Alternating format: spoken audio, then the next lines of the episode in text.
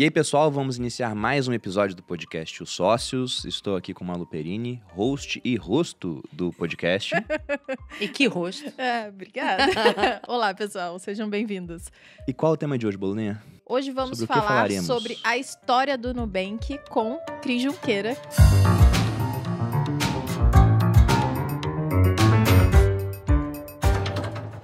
Cris Junqueira, cofundadora do Nubank, a maior instituição financeira da América Latina, empreendedora, executiva e conselheira, única brasileira na lista da Forbes 40 Under 40 de 2020, para os leigos, né? 40 antes dos 40. Fazendo a tradução aqui. Mãe da Alice, da Bela e de uma futura bebezinha, que ela vai escolher o nome ainda. Está com 37 semanas, é isso? 38 semanas. A expectativa, inclusive, né? Deixa aqui nos comentários. Será que o parto rola durante o podcast? E já, O episódio ia bombar, hein? e já coloca aí uma- uns nomes, porque diz a Cris que ela tá sem ideias para nomes, pra, porque já é o terceiro filho, né? Que Vai esgotando a lista, né? vai esgotando ali. Vai esgotando. A gente pensa em um, pensa em dois. Foi planejado agora essa gravidez? Não. Essa foi um susto danado, porque eu levei muito tempo para engravidar da minha segunda filha, né? E, e, e aí, quando começou, quando ela nasceu, a ideia era meu marido operar e tal. Aí entrou a pandemia, aí ficou não naquela, ai, deu. vamos enrolar. Putz, e, e- e eu, enfim, falei, cara, não é possível que depois de tanto tempo tentando engravidar, né? Do tipo que vai vir uma. Mas depois foi uma. E, e cá, cá está ela. Cá está ela. É, Cá a gente está ela. imagina, porque ela fez tanta coisa durante essa gravidez que eu imagino que não tenha sido planejada. Ai, foi, foi meio susto, assim. Tanto que eu, eu descobri foi uma, uma loucura. Do, tipo, eu chamei meu marido e falei assim: olha isso aqui. Eu fiquei em choque. Fiquei em Que choque. É, porque eu ia pensar, se eu fosse fazer um IPO de uma empresa, eu ia evitar ficar grávido no, no- no caminho, né? Não é? Não é? Pois é, enquanto eu tomava pílula, tava tudo certo, né? Agora eu tenho que esperar o marido operar e não. Aí, né? Pois Mas é. agora, então, vai encerrar. Ah, por favor. Já falei pra ele, eu falei, se vira, meu, não quero saber, cara.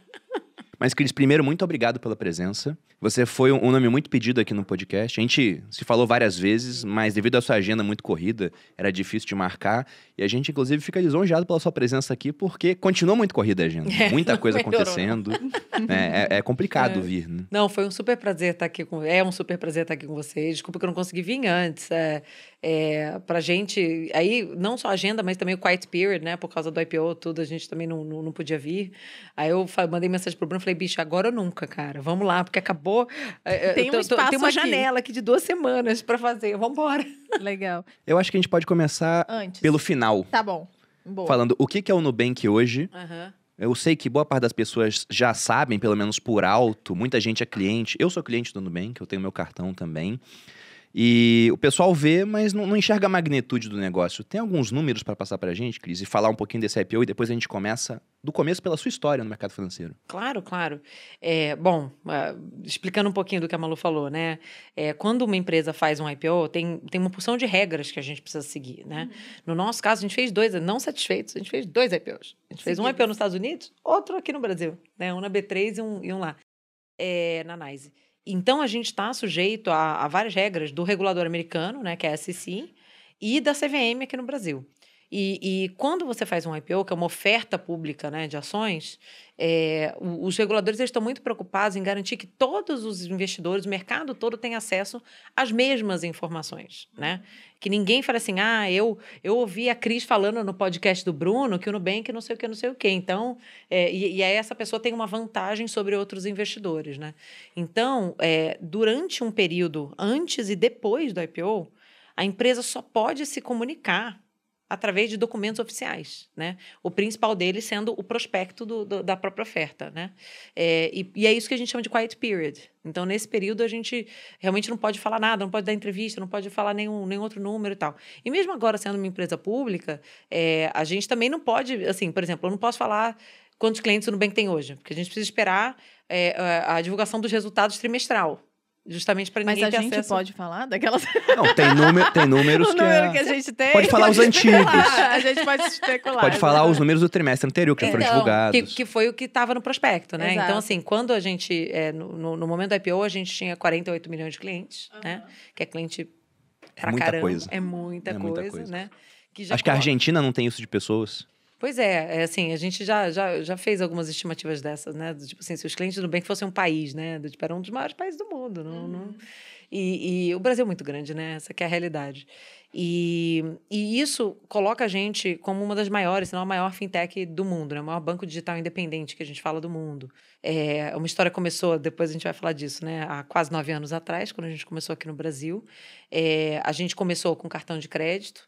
É, mas já com uma visão de, de, de, expandir isso, né, de realmente ter uma oferta é, ampla o suficiente para as pessoas não precisarem mais, se elas não quiserem, né, é, depender dos bancos tradicionais, né, é, e recentemente a gente também expandiu para o México e para a Colômbia. Então a gente já tem aí um. um é, a gente está muito animado com os sinais iniciais que a gente está vendo, tanto no México como na Colômbia. O México está um pouco mais adiantado que a Colômbia, né? o México começou um, um pouquinho antes. Então, é, essa é um pouco da história que a gente é, trouxe para os investidores no IPO.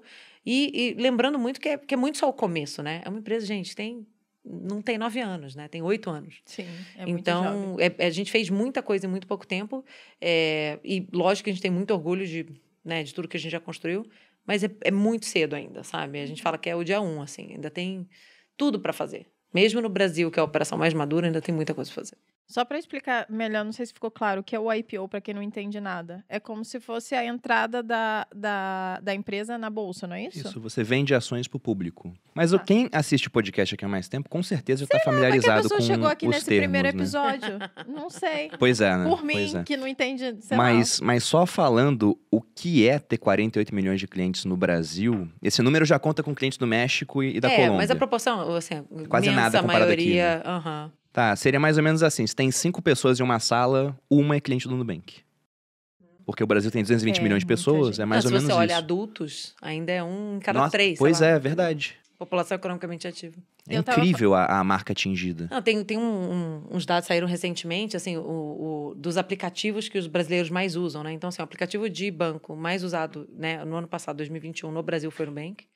E, e na home, né, na tela inicial dos, dos celulares dos brasileiros, é, o Nubank é o quarto aplicativo mais presente, que né? Loucura. E na frente é só o WhatsApp, só a rede social, assim, WhatsApp, Instagram. Instagram. Acho que a gente está na frente até do YouTube, se eu não me lembro. Caramba! Que loucura. E eu até falei pro Bruno, quando a gente estava lendo o roteiro lá em casa, que o Nubank foi muito citado aqui nos podcasts, né? Ano passado a gente falou bastante, principalmente quando a gente falava de startup e tal. E era uma coisa que eu não entendia no início. Eu falava assim, mas gente, por que falam tanto do Nubank? Que tal esse Nubank? e eu não entendia a potência, né? O que que era. Eu acho que a, a, gente vai conseguir esclarecer um pouco desses pontos do porquê que o Nubank é tão gigante, por que a gente fala tanto dele, do poder, né? Do quanto foi é, inacreditável a história que vocês fizeram. Inclusive, o Marcelo Toledo teve aqui, ah. Que foi uma, uma das pessoas que participou Sim, dessa, desse início, é. né? Então, ele falou alguns números que foi bem legal. E também aí eu já dei uma Ai, tô entendendo agora. É, é. e eu acho que é legal que a gente vai conseguir esclarecer para o público em geral também. Foi um dos cortes. É que o episódio não era sobre o Nubank, era sobre inovação. Sim. Daí ele citou o Nubank, né? Sim. Como muita gente cita. Foi um dos cortes mais vistos aqui do canal. Só que esse é um efeito que eu já vi em vários vídeos meus do YouTube e de outras pessoas. Uhum. Se você fala Nubank, tem mais visualização. O pessoal assiste mais, tem mais busca orgânica. Olha, por isso vocês estão me chamando há tanto tempo. Exato. claro, Não é né? porque a gente gosta de você, é só pela, pela mídia, Cris. Mas agora, agora indo pro começo, porque foram, né? Estão sendo nove anos aí é. quase de história. Mas como que começou essa história? Primeiro, a sua entrada no mercado financeiro. Como é que foi? Você sempre quis fazer isso? Como é que você descobriu? É, bom, vou, vou tentar ser mais objetivo aqui, porque só, só essa pergunta era papa muito chope, né? A gente já ficava o podcast inteiro aqui falando. É, eu, eu, eu sempre tra trabalhei muito, sempre quis, sempre busquei a minha independência financeira. É, eu lembro de ter 10 anos, de ser criança e de falar que eu queria sair de casa. Eu fui criada no Rio, né? Então, eu já queria vir para São Paulo, já queria fazer faculdade, já queria sair da casa dos meus pais, já queria trabalhar. Comecei a trabalhar muito cedo. Você é carioca, então?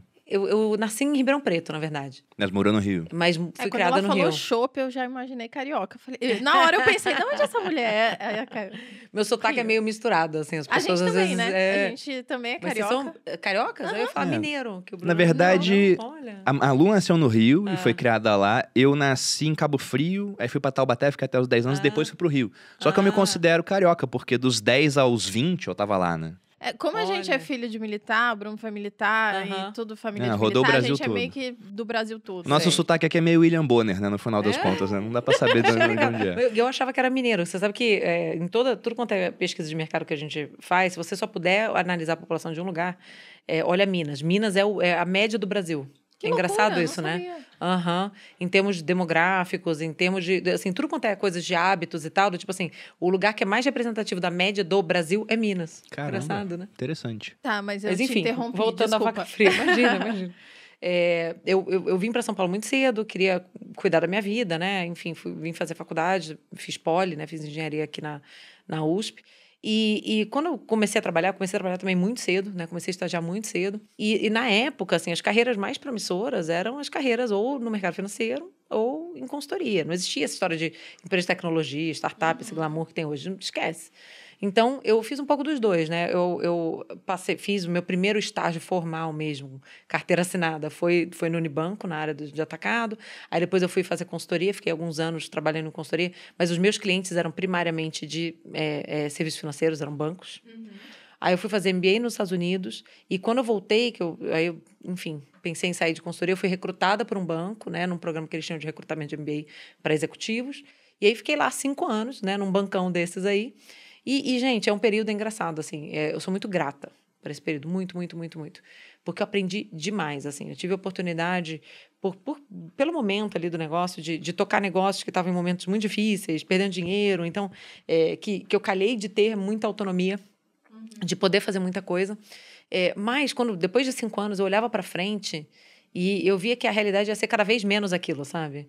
Quanto mais sênior você é numa organização dessas, mais é sobre articulação interna, aquela questão da política interna, entendeu? Do tipo, e, e e cada um com a sua agenda pessoal. E eu tava lá, gente, não é possível, mas o cliente, não sei o quê, né? né? E aquilo não era valorizado, sabe? E chega uma hora que o que eu, o que eu- a conclusão que eu cheguei foi assim: o problema sou eu. Não adianta eu querer mudar o transa... A organização tá bem, tá todo mundo. Eles estão legais. Eles não. Assim, não é para eles, né? E tudo bem. Então eu pedi demissão na época. Era que ano? Ah, 2013. 2013. É, comecinho de 2013. E, e o combinado que eu fiz comigo mesma foi: eu, vou me dar ali uns três, quatro meses para pensar no que eu quero fazer. Eu não queria só assim, ai, deixa eu ver se eu arrumo um emprego em algum lugar, entendeu? Eu, eu, eu- naquela altura eu já estava muito certa que eu queria alguma coisa de alto impacto. Eu queria fazer alguma coisa que, que tivesse muito significado, sabe? Que, e que fizesse muita diferença. E, e aí eu, eu brinco eu fiz outro MBA, assim, eu li 10 livros em dois meses, eu é, li trocentos artigos, falei com todo mundo que eu conhecia, é, para ir fazendo a cabeça mesmo, né? E aí eu dei a sorte, a muita sorte, de conhecer o meu sócio Davi, né? Ele estava vindo de, do- de um outro ângulo completamente diferente. Ele era investidor, né? Ele trabalhava para um, um dos maiores fundos, né? Que é o Sequoia é, de, de venture capital do mundo. E, e ele, diferente de mim, ele sempre quis, quis empreender. Ele era, um- era uma coisa que ele tinha muito certa na cabeça dele. É, e aí ele saiu do Sequoia para empreender. E eu tinha saído do banco para fazer alguma outra coisa. E eu não estava pensando em. Eu não saí para montar o Nubank. Eu não saí porque eu queria montar uma startup. Esse, gente, esse, esse glamour aí, fintech como termo, não existia. Unicórnio não existia. Nada existia, né? Sei lá, Não. quase 10 anos atrás. 2013, eu tô voltando aqui, eu não usava o WhatsApp ainda. eu Então. não usava o Uber. É, é isso, do, tipo assim, essas coisas todas estavam meio que começando, sabe? Tipo, era, era engraçado, né? Faz quase 10 anos, mas era muito diferente a realidade naquela época. E, e ele calhou de estar procurando uma pessoa é, que complementasse ele muito bem, né? Do tipo que fosse. Ele, ele é gringo, né? Enfim, ele é colombiano, mas foi criado na Costa Rica, morou nos Estados Unidos muito tempo. Já estava no Brasil há algum tempo, mas é diferente, né? Então ele queria alguém que, que complementasse, que conhecesse muito, muito profundamente o mercado, os consumidores, né? Que tivesse essa experiência. Então deu muito certo, né? É, eu lembro que é, quando a gente se conheceu, eu já tinha algumas outras propostas também já, já pintando. Eu lembro que essa era a, a- de longe a maior roubada que eu falo, assim, porque eu, assim, eu ia ter que meio Porque era trabalhar de uma nebuloso, né? Era Não, nebuloso Não também. tinha nada. Eu brinco que era assim. é, eu, eu comecei a. eu falei, ah, legal, mas já tem capital? Não, a gente tá levantando.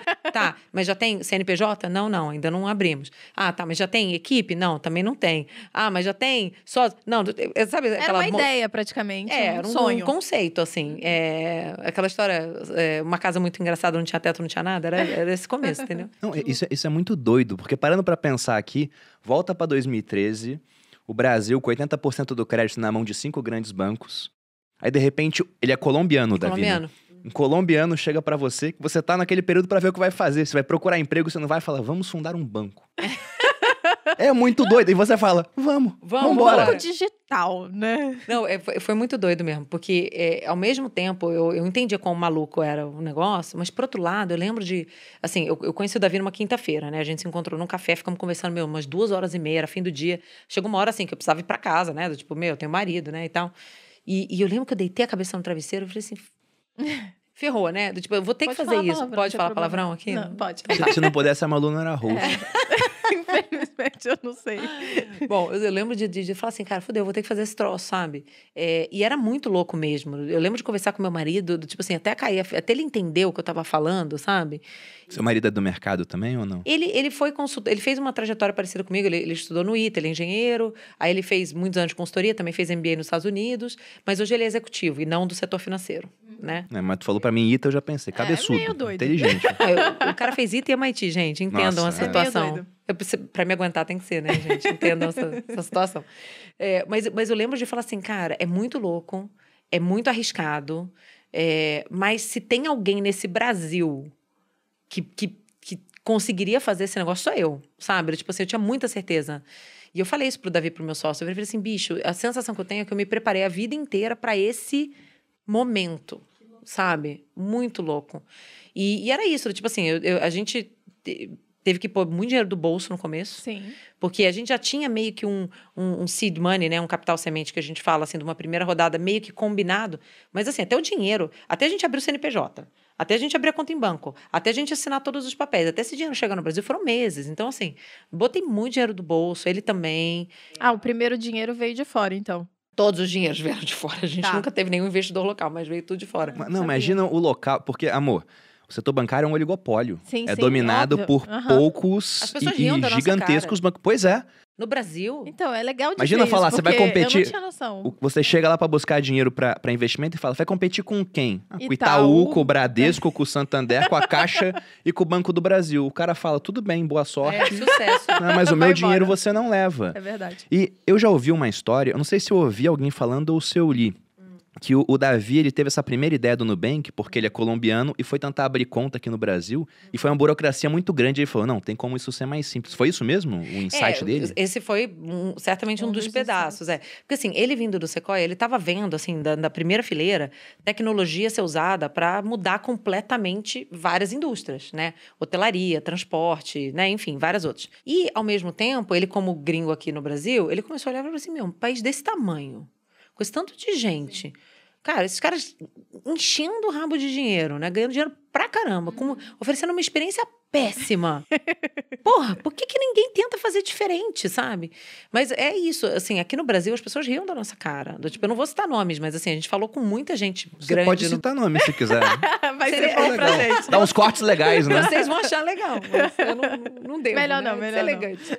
É, mas assim, a gente falou com pessoas muito, muito, e que, que a gente admira, que são pessoas muito inteligentes, muito influentes aqui no Brasil, sempre olhavam pra nossa cara e falavam meio isso aí, olha, boa sorte, cara, muito. mas assim, sinceramente, vocês não vão passar da- da- do mês que vem, cara. Impossível. A, a gente ouviu de muita gente até que. Isso já, já achava que era meio exagero, né? Mas que a gente ia ter que andar com segurança, que é um, sabe, do tipo assim, que iam fazer alguma coisa com a gente, sabe? Isso ta- também já achava que era um pouco exagerado, né? Brasil, não é. não é, né? É, mas mas foi, foi isso, tipo, era um negócio muito, muito doido. é, mas a gente tinha essa certeza. A gente falava, cara, não é possível que a gente está condenado a pagar os maiores juros do mundo, as maiores tarifas do mundo e ter uma das piores experiências do mundo. Né? A gente falava, pô, a tecnologia está sendo usada para tanta coisa, né? Não é possível que a gente não consiga desenhar uma experiência diferente. E aí você está falando, pô, é, é, comecei a entender aqui um pouco da potência do Nubank, e as pessoas perguntam muito pra gente, falam assim, ai meu, qual que é o segredo? Como é que vocês conseguiram? E assim, na prática, o, o que a gente fez foi muito diferente do que existia Sim. né? Eu lembro que eu falei muito pro Davi no começo, né? Eu falei, olha, eh, se prepara, é legal, acho que dá pra gente fazer, mas é o seguinte, a gente vai ter que gastar muito dinheiro com marketing. Muito. Porque assim, aqui todo mundo odeia banco. Assim, os bancos não são amados em lugar nenhum, mas no Brasil eles são especialmente odiados, né? Exatamente, pra- porque a experiência é horrível. Eu, eu, eu catei ele e falei assim, ó, vamos digitar aqui, ó, no Google. Eu odeio banco. Dá uma olhada aqui. Deixa eu te mostrar o que, que sai aqui. do Tipo um esgoto da internet, assim, as pessoas vomitando ódio, né? E, e cartão de crédito, então, que era o que a gente estava fazendo, tipo, nossa, as pessoas, né? Do, tipo, era o vilão, assim, o vilão do vilão, né? E, mas o que aconteceu surpreendeu a gente muito, porque quando a gente colocou alguma coisa que era substancialmente diferente, melhor, né, na rua, as pessoas estavam fazendo fila, assim, batendo, batendo nessa porta, por favor, eu quero ser seu cliente, né? Que era, você deve lembrar, vocês talvez lembrem da, da, lista de espera que a gente tinha aqui no Era convite no, Brasil. no começo. Né? É, primeiro, assim, tá com o meu cartão aqui. É. Aí, ó. Eu preciso arrumar uma outra violeta aí pra você ir pra Pois é. Pô. eu Rafinha, tenho um cartão aí, desse? Pô. Não tenho, amor. Do Nubank você não tem. Ai, Mas é porque o meu cartão é seu, amor. Eu demorei pra entrar no Nubank. Acho que eu virei cliente em 2016 ou 2017. Eu não lembro. Vocês começaram com, com o cartão é, quando? É, a gente lançou o cartão quando a minha primeira filha nasceu, no mesmo mês. São gêmeos, né? Eu falo. É 2014. É, então 2014. até que entrei no começo, é. então. Não, mas foi um ano só depois da ideia. Foi menos gente. de um ano. Foi rápido. menos de um Foi ano. muito rápido. A gente estava emitindo os primeiros cartões e fazendo as primeiras transações. Ô, Cris, e fala pra gente um pouco qual que era o grande diferencial desse cartão, então, pro pessoal Não, eu queria, entender. eu queria saber, inclusive, além do diferencial, por que, que vocês escolheram começar com cartão? Então, por que cartão? Cartão é um produto, é, quando a gente olha é, para serviços financeiros, que tem características muito interessantes. Uhum. Né? É, primeiro, é um produto que a gente fala de, de alto contato. Né? Então, assim, o cliente, pensa no. Vou dar o, o exemplo oposto: financiamento imobiliário. Meu, você faz aquela burocra toda lá para você fazer o crédito imobiliário, depois você, você esquece, você paga Sim. a fatura e olha lá, né? Muitas vezes está em débito automático. O cartão, você usa o tempo todo, né? Certo. Muitas vezes, várias vezes por dia até, né?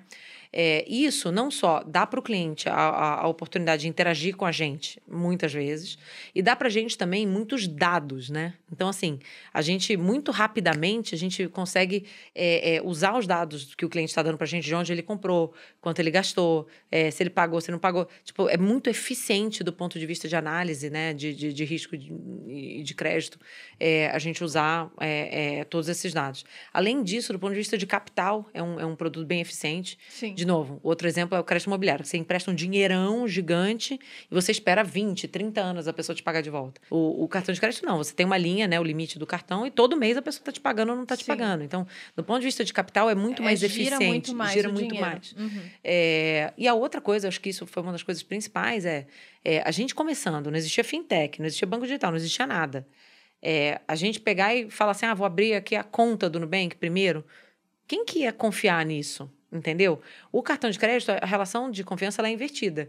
É a gente que está confiando no cliente. Porque se o cliente não gostar, Uhum. ele não me paga, pô. Ele Exatamente. cancela, quebra, joga fora o cartão, entendeu? Então o prejuízo é a gente, né? E na conta é o contrário. Então, é, agora, aí você fala assim, tá, Cris, mas por que, que todo mundo então não fez isso? Porque a gente, nós fomos os únicos no mundo, né, que começamos por cartão de crédito. Porque é difícil pra caramba fazer cartão de crédito Sim. né? É, dar crédito em geral, né? Você vê que a maior parte dos bancos digitais, mesmo na Europa, alguns que são relativamente bem sucedidos, todos começaram com conta e cartão de débito. Na prática, quando você compara com conta e cartão de débito, você precisa é, de, de muito menos capital para fazer a conta, porque você não está emprestando, você não precisa saber emprestar, né? Você não precisa fazer análise de crédito, de risco. Então, assim, é tudo meio que mais fácil. Entendeu? Tem a inadimplência também, né? Não, e vocês começaram também dando cartão para muitas pessoas que não conseguiam cartão de crédito. É. É, a gente. É, é um pouco de uma falácia, assim, no mercado, na minha opinião, né? Eu que, enfim, estou nesse mercado há bastante tempo, né? As pessoas acham é, que os bancos tradicionais são muito bons fazendo isso. E não vou falar que eles são ruins. Mas na prática, como não tinha tanta concorrência, eles não tinham que ser tão bons. E como as margens sempre foram muito grandes, muito altas, eles não tinham que ser tão precisos, entendeu? É, eles sempre ganharam muito dinheiro. Sim. Então, eles não tinham que ter modelos muito sofisticados. E, por causa de é, é, tecnologia, é, legado que eles têm, bases de dados são todas meio que é, apartadas, né? Eu não sei se você já teve experiência com, dessa maneira, mas, assim, tem, tem banco que você vai abrir a conta. Aí você abre a conta, aí o teu nome na conta tá de um jeito, no cartão de débito tá de outro, no cartão de crédito, porque são sistemas que não se falam, entendeu? Ou que é, é, foram adquiridos ao longo do tempo em várias transações de M&A que eles fizeram. Então, assim, tudo isso dificulta muito eles fazerem uma análise muito precisa. E, e a gente, desde o começo, a gente a gente estava na ponta oposta. A gente sabia que a gente não ia ter é, um colchãozão de margem gigantesco é, para tomar muito desaforo na inadimplência, entendeu? Então a gente precisa, a gente desenhou toda a nossa tecnologia, a nossa estrutura de base de dados, etc., para ser muito bom dando crédito desde o começo, entendeu? É, então isso isso permitiu que a gente desse acesso a, a clientes que nunca tinham tido, porque o, e, o, os grandes bancos nunca conseguiram isso. E tem uma outra diferença também muito significativa, que é a, a estrutura de. Gente, a gente está bem técnico aqui, né? Não sei. Não, não, não tá, não. eu tô entendendo. Eu tô é, entendendo tudo, então significa se a galera que tá bom. achando chato, enfim, né? não, a, não, eu acho que tá bem claro. A, a, outra coisa, assim, a nossa estrutura de custo é muito mais leve, né? Então, assim, quando você pega um cliente que ganha pouco, gasta pouco, né? Porque, enfim, tá no começo da vida e tal. É, muitas vezes ele não interessa para um bancão que tem uma estrutura de custo muito grande. Para eles não, não é rentável atender aquele cliente, certo. né? Porque não paga, não paga o custo da agência, não paga o custo do call center, não, não, o, a fatura que ele vai imprimir, que ele vai ah, mandar pelo correio e tal. E vocês eram muito leves ainda, né? Desde o início. A gente ainda eram é. digitais, então não A tinha... gente não é 10%, 20% mais leve em termos é de muito custo. mais. A gente é 10, 20 vezes, entendeu? Uhum. Então, isso permite também que mesmo clientes que, que gastem muito pouco, ganhem muito pouco, se tornem rentáveis para a gente. Então, são, são, são, muito, são muitas diferenças. E uma curiosidade, o que, que é o nome Nubank? De onde veio esse nome? É, então, o nome é o seguinte, engraçado. É, é, quando eu conheci o Davi, ele já tinha um outro nome em mente, né? É, e que, enfim, eu não deu, pessoalmente, eu não achava muito maravilhoso, mas falei, cara, marca a gente constrói, né? Tudo Qual bem, que era vambora. o outro nome? Era Eos, que é a Eos. deusa da- do amanhecer e não sei o quê. É. Nossa, é um nome que É eu colocaria. colocaria. É como se fosse É a Aurora. Aurora. Não, assim, em termos de significado, eu acho até legal. Mas não era muito comercial. Enfim, bom. E aí, no final, quando a gente foi para o NPI, para ver se, né, do, tipo, a marca já estava registrada. E aí a gente falou, bom, vamos ter que desenhar outra coisa, né? Ah, já estava registrado, então, tipo, já tinha, já existia Senão, nome. até hoje seria Eos Banking. Ainda bem que, ainda bem que não foi. E aí, a gente é, fez um trabalho, é, até com, enfim, com uma agência boutique na época de, de, de marca, é, pra, porque assim, eu, eu, eu cuido disso até hoje, né? É o meu xodó, assim, a marca do, do Nubank, a- é, toda a parte de marketing, de comunicação. Recentemente eu contratei o Semo, que é um cara incrível. Aliás, amém, né? Porque agora eu vou sair de licença maternidade, que bom que ele tá lá. É, aliás, ele é um cara muito bom, viu? Do tipo, se vocês quiserem trazer ele aqui um dia. Qual que é o nome dele? Ele chama Arturo Nunes. Ele é um cara. gente quer. é- Cara, vocês não têm noção. Ele pensa numa pessoa que tem história para contar. Legal. É ele. Porque ele foi, enfim, pequeno parênteses aqui, tá? É, ele foi é, VP de marketing assim, da Nike, da NBA, é, da Apple para América Latina durante muito tempo, né? Ele é, é- é americano, mas ele é de origem latina, é pai cubano, mãe venezuelana. E, e, cara, ele conviveu com todos os atletas que você imaginar, assim, LeBron, sabe? Tipo assim, ele, ele fez altos, ele cuidava de basquete na Nike, ele era o head global de, de basquete para Nike e foi o head marketing da NBA durante muitos anos. E agora ele tá no Nubank. No Nubank. No Nubank, entendeu? Depois de- da, de- da Apple, ele veio para o Nubank. É, enfim, a gente foi construir a marca. é, a- eu- a marca, eu acredito que é a tangibilização da essência da empresa, né? da cultura da empresa. Tem gente que fala assim, ah, não, nossa marca é assim, os valores são assim, mas a- a- aqui dentro é outra coisa. a cultu-" Não é. É uma coisa só, o cliente vê, entendeu? É, para mim, é isso. É, a, a marca é a empresa, é a cultura, é o produto, é tudo uma coisa só. Né? Então, ainda bem, a gente teve a oportunidade de, de desenhar do zero, de partir é, de um exercício assim bem é, fundamentado do que, que a gente acreditava que, que é, era a nossa cultura, dos valores que a gente queria nutrir ao longo do tempo. E aí, entre várias opções, a gente gostou muito de Nubank, e Nu vem, o Nu vem de pelado mesmo, tá, gente?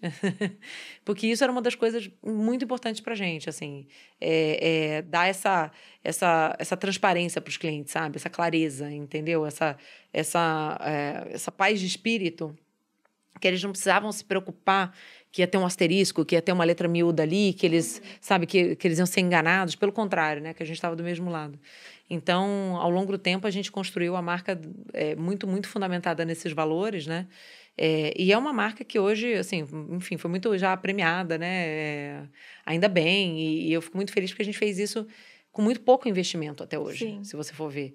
A gente nunca, nunca botou a gente, os, os nossos com- competidores tão, têm orçamento de bilhões de reais de marketing por ano. A gente não passa nem perto de. assim, a gente faz coisas muito, muito menores, né? Muito através da, da consistência mesmo. É, eu acho que o grande diferencial foi, de fato, ter dado crédito a quem não conseguia e também ser um banco sem tarifas, né? Sem muitas tarifas, não sei como é que tá agora. Zero tarifas. Zero tarifa? Zero tarifas. E acho que é, quando o Marcelo veio aqui, ele falou isso, né? Ele falou que era uma das coisas que, você, que o Nubank tinha e que atraía muitas pessoas, porque como que um banco não tinha tarifa? E, e todos os tipos de transação que você faz, pratica... ah, hoje em dia, né? Agora os bancos estão tirando algumas das tarifas, É, porque a competição obrigou a, a fazer isso. Esse é o ponto. mas o Nubank começou assim desde o início. É, voltando lá atrás, por exemplo, primeiro achei genial a questão do nome. Eu já conhecia a história, né? Nubank vem de banco nu em termos de transparência, de poder ser transparente com o cliente. Então já, já deixa claro a, a missão da empresa. Isso até é muito bom para os colaboradores, né? Se o cara tá na dúvida, olha só o nome do banco, é para ser transparente. Mas o marketing de vocês, muito antes do, do CMO agora, eu sempre achei genial. Porque vocês usaram muito bem as redes sociais antes de qualquer dessas empresas tradicionais acordarem para as redes sociais. Vocês tinham aquela política de encantamento do cliente. E como hoje em dia, com rede social, todo mundo acaba sendo outdoor, vocês tiveram muito marketing boca a boca. É, até hoje, né? Eu falei 48 milhões de clientes. Até hoje, mais de 80, 90% dos nossos clientes vieram para a gente organicamente. A gente não teve que gastar dinheiro para adquirir clientes, né? É, e aí, assim, claro que o fato de não ter tarifa ajuda, né? É um incentivo econômico muito grande para as pessoas virem. Mas não é o principal. Acho que tem uma bossa também ali, uma coisa, uma sedução diferente no É, Nubank. é assim, jovem também, acho que isso faz diferença. São vários fatores. Eu acho que primeiro tem essa questão do novo, né? E, e do novo atrai. Acho que essa, assim, é, as pessoas em geral se sentem atraídas, né? Por uma coisa que é mais tecnológica, que é mais nova, que é mais é, sexy até de alguma Sim. maneira, Nu né? também é novo no alfabeto grego. Exato, exato. Muita, muitas pessoas perguntavam pra gente se, se Nubank vinha de new, né? Do tipo do novo. E é uma interpretação também, claro. É, mas eu acho que, principalmente, as pessoas vêm, vieram pela experiência, né? Então, assim, logo que a gente começou a atender os primeiros clientes, as pessoas ficavam, assim, em choque. Elas não acreditavam de como era diferente, sabe? De quão simples era, de quão transparente era, de como que a gente tinha realmente tirado a complexidade, sabe? Da, da frente. E aí elas começaram, é, foi muito, a gente viu isso, assim, desde o começo da história da lista de espera. As pessoas começaram não só a entrar na lista de espera, mas para pedir, por favor, ai, por favor, você pode é, aprovar o meu irmão, a minha namorada, é, o meu marido, é, enfim, porque elas, elas queriam resgatar. Elas falaram, cara, descobri um negócio muito legal que aí você precisa vir, entendeu? Era um boca a boca Um também, bo- muito cara, forte. muito forte. Muito forte. Foi assim que veio o grosso do nosso crescimento. Então, is- isso é muito bom. Tem um conceito que eu sempre uso, usei no nosso começo, mas até hoje aqui no Grupo Prima a gente usa, que é de um americano chamado Kevin Kelly, que ele fala que todo negócio tem que começar tendo uma base de mil fãs fiéis. Porque se você consegue ter mil pessoas encantadas com o seu produto, essas pessoas fazem propaganda para outras, sem falar que talvez você não tenha, é, além dos mil fãs fiéis, mais fãs fiéis, mas tem três mil infiéis, cinco mil que estão te vendo de vez em quando e acham que você é legal. Daqui a pouco aquilo vira uma base muito grande e você vai crescendo organicamente. É isso. E o maravilhoso disso é que tem empresa do mercado financeiro com que eu já tive contato, que os caras gastam para adquirir um único cliente coisa de 200, 300 reais para que o cara abra uma conta na empresa. É. Então imagina quando você não gasta nada, porque organicamente o teu vizinho que tá não ganhando nada para isso, ele vai lá e fala, cara... Abri uma conta no Nubank, abri, tem o meu cartão, tem o dinheiro rendendo na, na- no conta. Vai lá que é muito bacana, você vai abrir a conta rápido, é desburocratizado. Então, isso chama muito. Sim. Isso leva, né, para quem acompanha a gente aqui há mais tempo, é uma métrica que aparece de vez em quando, o CAC para baixo, que é o custo de aquisição do cliente. Isso. A Malu, ela tem duas empresas. Na verdade, tem três, mas tem duas monte, que eu falo que são verdade. muito boas. Uma grande empresária. pois é, ela tem um, um sex shop e tem uma marca de roupa. E devido às redes sociais, o CAC dela é muito baixo. Aham. E o LTV do cliente, né, o tempo que ele fica com a empresa, pode ser muito alto. E no caso de vocês, acontece também. O CAC vai lá para baixo, Sim. vocês gastam muito pouco para adquirir o cliente.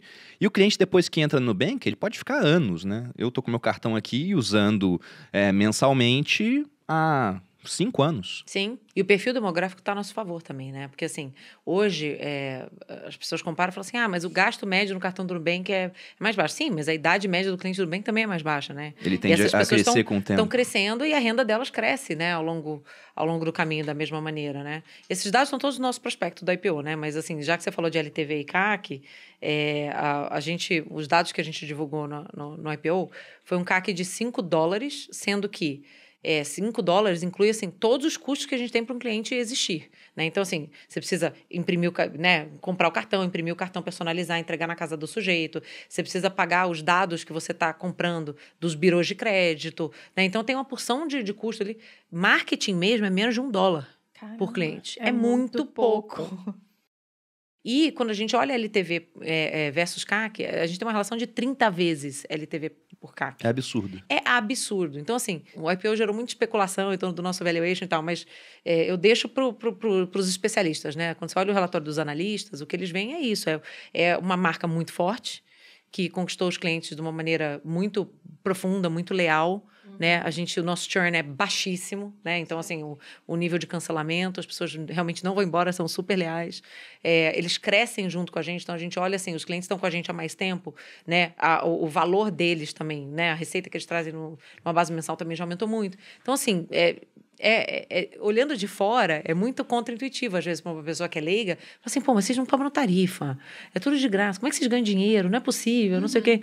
Mas é, é isso aí. É, é muita eficiência por trás, né? E, e- muito, muito valor que está sendo colocado nesse crescimento e na perspectiva de longo prazo. Muito legal isso de você falar do, da idade do cliente, né? Porque eu, como influenciadora, como empresária também, eu sempre vejo qual que é a idade do meu cliente. É bom quando ele tá numa idade produ- produtiva boa, né? Aham. Quando ele já tem o cartão de crédito. Sim. Então, quando é um público muito jovem, para quem não entende, não é um público legal, porque ele tem que pedir o cartão de crédito da É. mãe, não né? tem uma fonte não de tem renda uma fonte É, de renda. Então, é. É. muito mais complicado dele consumir de mim. é. E nesse caso faz muito sentido e é muito legal porque ele, de fato, ele tá trabalhando. Então, se ele fez uma conta num banco, significa que ele tá querendo ou investir ou ganhar dinheiro, e aí aquilo vai crescer junto com o banco. Então, eu achei genial isso daí. Muito legal.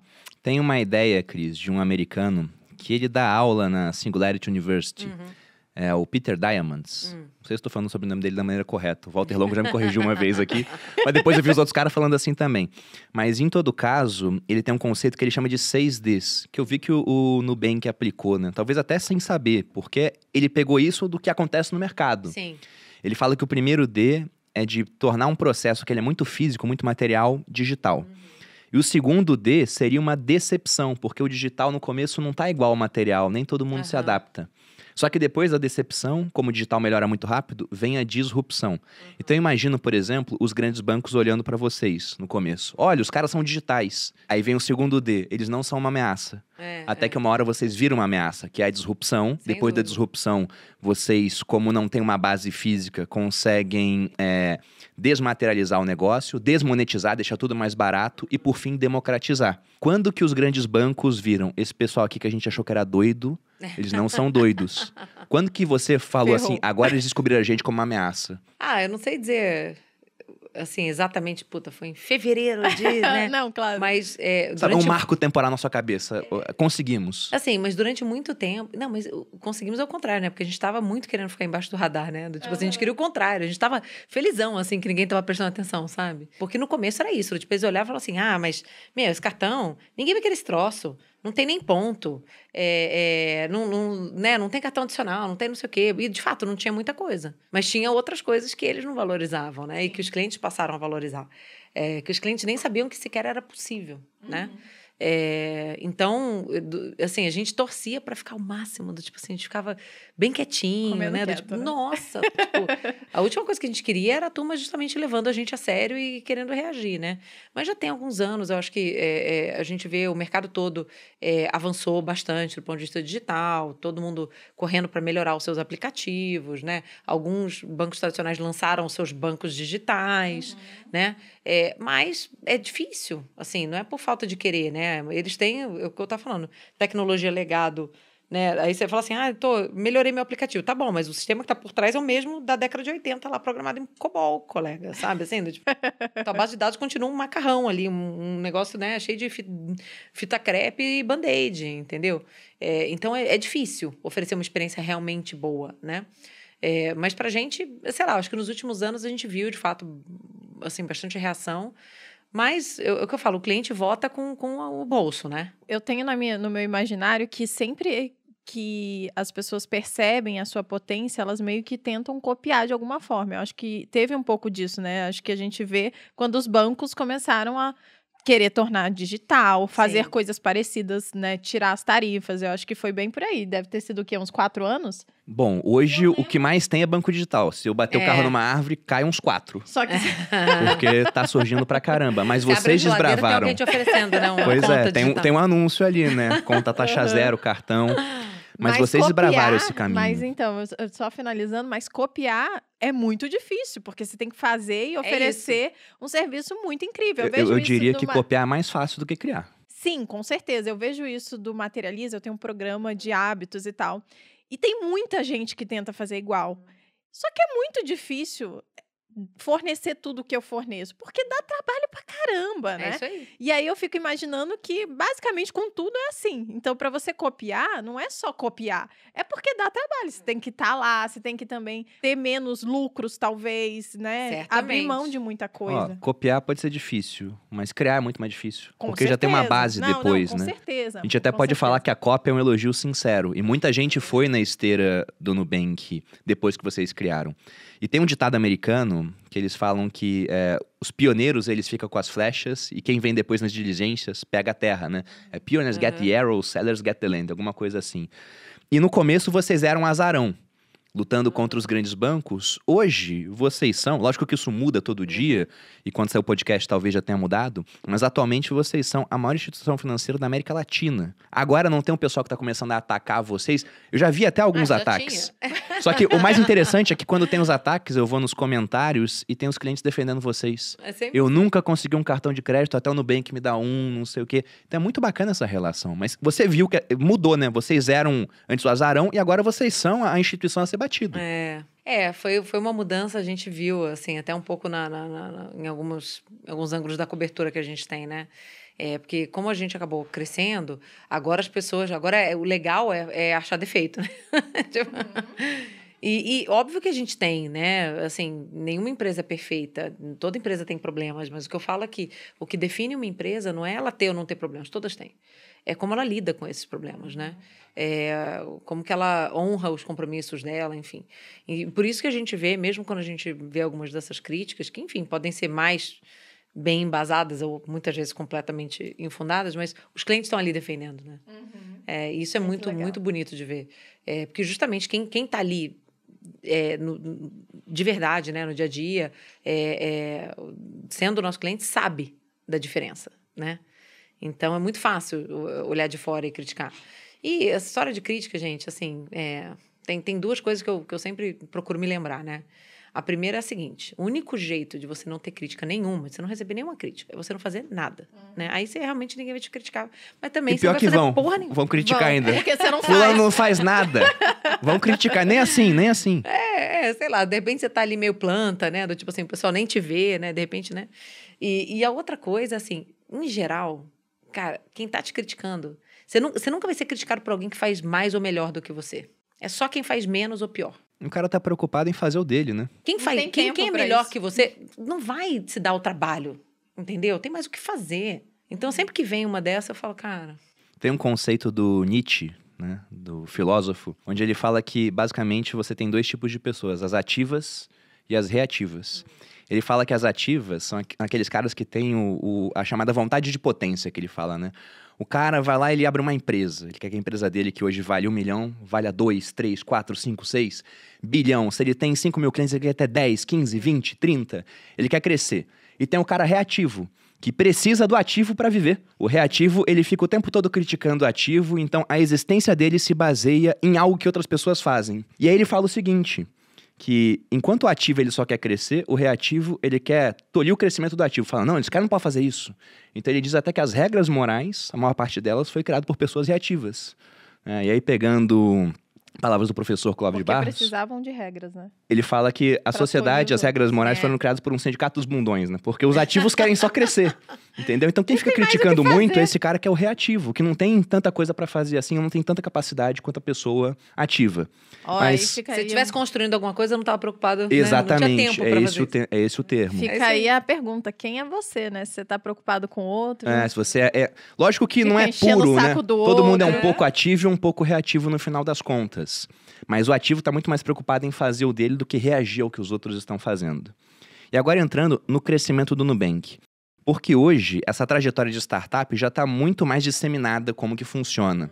Só que como a Malu falou no começo do programa, ela não entendia lá atrás, e eu mesmo confesso que eu não entendi. Eu demorei um tempo para entender. Só que foi genial. Vocês fizeram, deu super certo. Foi uma estratégia de pegar investimento externo para usar para crescer, não se importando com lucratividade naquele momento, abrindo mão do hoje para ter mais no amanhã. Isso deve ter vindo, imagino eu, da trajetória do Davi dentro da Sequoia, né? Ele tinha contato com muitas startups. Mas vocês, quando fizeram isso aqui no Brasil, não era uma estratégia que estava muito disseminada? Não, pelo contrário. É, assim, no, no mundo todo, é, essa, essa visão de realmente construir para o longo prazo já era mais estabelecida. Aqui no Brasil, os próprios investidores, né? Eu comentei que a gente procurou né, capital aqui local. Assim, aqui no Brasil, acho que um pouco por causa da volatilidade toda, ser um mercado emergente, as coisas serem muito mais difíceis, né? Acho que o, o capital, ele procura muito mais segurança. Né? A gente vem de um histórico, bom, você, tô dando aula, tô, é, como é chama? Ensinando o Pai Nosso pro Vigário aqui, né? Mas assim, é, a gente vem de um país com, com, de renda fixa, né? Sim. Onde os retornos sempre foram muito bons, sem você ter que tomar risco nenhum. Então, você fala assim: ah, vou levantar capital aqui e fazer uma empresa. Ah, tá, tá bom, tá dando quanto de lucro? Ah, não, ainda não dá e não vai dar tão cedo. Porra, então eu vou deixar ele na renda fixa, colega. Sabe assim, para que eu vou tomar esse risco? Historicamente, as pessoas não precisavam tomar esse risco, entendeu? Então, é uma, é uma mentalidade muito diferente. Uhum. Ao passo que em mercados é, é, desenvolvidos, as taxas de juros de renda fixa são minúsculas. Todo mundo sempre teve que tomar risco, uhum. né? Então, as pessoas tiveram a oportunidade de observar, de fazer, de aprender, de testar e de ver modelos trocentos, né? Em que você constrói algo para longo prazo, você investe, continua investindo no crescimento e que mais cedo ou mais tarde o resultado vem, né? A Amazon é um grande exemplo disso, né? A Amazon, sei lá, 20, 30 anos atrás, quando abriu o capital, né? Do tipo, a turma, a turma ria. Falava assim, nossa, porque o mercado ainda não estava tão acostumado com esse modelo, principalmente falando de internet, né? É, mas tá aí. Quanto vale a Amazon, gente, né? Trilionária. É, pois é. Então, é, é, pra gente, isso era muito natural. Era muito óbvio pra gente e ela falou assim, cara, eu não, eu não vou sacrificar o crescimento do longo prazo, deixar. A gente tinha milhões de clientes batendo na porta, falando, eu quero ser seu cliente. E para a gente dar lucro, a gente tinha que falar assim: não, não, espera mais um pouco, fica aí de fora, porque eu preciso monetizar esses clientes que estão aqui, dar um pouco de dinheiro. Depois eu. Cara, puta, fazer o menor cabimento. Até porque não era uma questão de modelo de negócio. Desde o começo, desde os primeiros clientes que a gente botou para dentro, a gente já sabia como é que a gente ia ganhar dinheiro. Mesmo sem cobrar tarifa, a gente, a gente ganha dinheiro com cada um desses clientes. É diferente, sei lá, o exemplo que eu dou é o WhatsApp, entendeu? O WhatsApp cresceu para ter, sei lá, bilhões de usuários no mundo, até hoje não tem receita, né?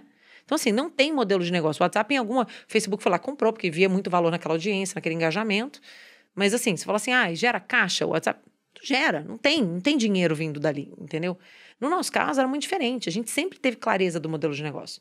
A discussão era só o seguinte, a gente tinha poucos clientes já amadurecidos e muito cliente entrando que ainda estava numa fase que a gente tinha que investir, né, uhum. né, para adquirir esse cliente, para atender esse cliente, antes do cliente dar dinheiro. Então, assim, era, era muito óbvio para a gente que a decisão certa era continuar crescendo, entendeu? É, e mais cedo ou mais tarde o resultado vem. Então a gente já está vendo agora é, é, é, os clientes mais maduros, né, de, que a gente adquiriu há dois, três anos atrás, é, numa proporção grande, embora o crescimento ainda continue muito forte, entendeu? Então a gente já está vendo um equilíbrio melhor. Mas a gente não, não vai chegar num ponto de falar assim: ah, ó, agora a moleza acabou, pessoal, agora a gente vai monetizar isso aqui. Agora vamos cobrar um monte de coisa aqui dos clientes. Não é assim. Manda um e-mail, né? Agora temos uma tarifa na sua conta. Ó, pessoal, agora Mudou a gente tudo. vai. Assim, não é isso, uhum. entendeu?